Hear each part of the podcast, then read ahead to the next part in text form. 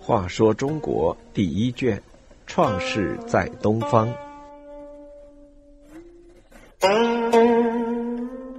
八十九，钟毁作告。在夏朝即将灭亡和商国将要兴起的时候，人们看到大势所趋，夏朝如日薄西山，商国如旭日东升，有很多志士仁人弃夏投商。钟毁便是其中的一个。钟毁的祖先叫西仲，是夏禹时候的车政，即管理制造车辆的官，相传是车的创造者。西仲原来居住在薛，其地在今山东滕州市的东南，是当地的一个氏族酋长。自西仲当了夏禹的车政后。其子孙世代都在夏王朝做官。到钟毁时回薛居住，成了夏王朝在东方的一个诸侯。钟毁明察天下形势，看到夏桀暴虐，人民怨恨，诸侯叛离，感到夏朝的日子不会长了。他又看到商汤有仁德，人民拥护，诸侯归附。认定商汤必将取代夏桀而有天下，于是他带了一些族人来投奔商国。商汤早就听说钟毁是个有才能的人，本想前往聘请，但又怕钟毁世代都是夏王朝的臣子，不愿助商灭夏。现在见钟毁主动上门，当然非常高兴。商汤问钟毁有何见教。钟会告知，现在正是天下大变动的时期，他鼓励商汤积蓄力量，广泛联合诸侯，一步步壮大自己。商汤见钟毁有远见卓识，是一个有用的人才，立刻拜他为左相。从此，钟毁和伊尹一起成了商汤灭夏兴国的左右手。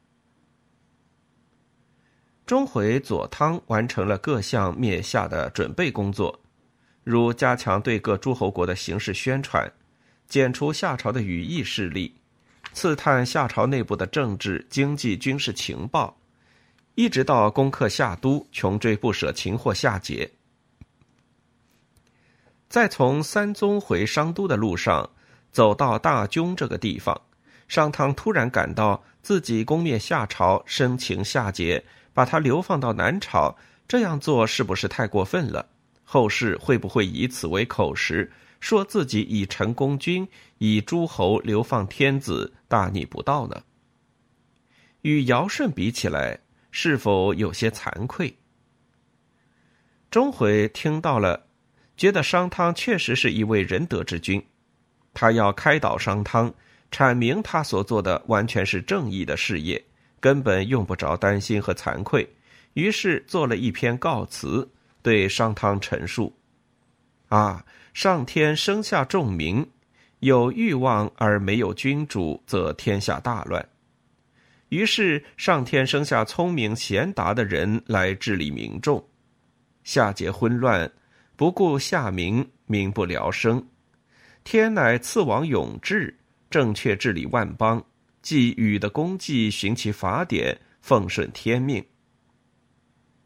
开始时，我商国在夏朝，如苗中的坏者，粟中的篦子，唯恐被除治抛弃。你商王不近声色，不贪货财，德茂者任之以官，功大者给以赏赐，宽仁之德，名幸于天下。葛伯夺人送的饭时，就首先对他征伐，结果东征而西面的人有怨言，南征而北面的人有怨言。他们说：“为什么把我们落在后面？”商君所到之处，居民家家欢庆，说：“等待我君来，君来可苏息。”人民拥戴商王，一如其旧，贤德之人为王辅佐。忠良之人受到表彰，兼并弱国，攻击愚昧，夺取乱国，侮辱亡国。如此去做，国乃昌盛，道德日兴，万邦来归，骄傲自满，亲朋乃离。我听说能向圣贤学习者为王，说人都不如我者会亡。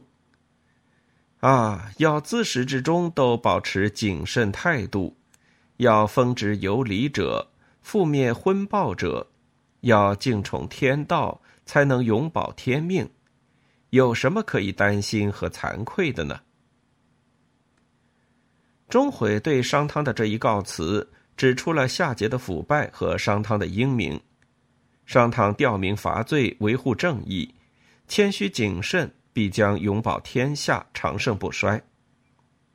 这一告辞大大鼓励了商汤的勇气。当时还有义伯、仲伯这两位贤臣做典宝一篇告辞，议论国家最宝贵的东西是民众，是仁义，是德政。君臣同意政治，成为夏末商初的一种时尚。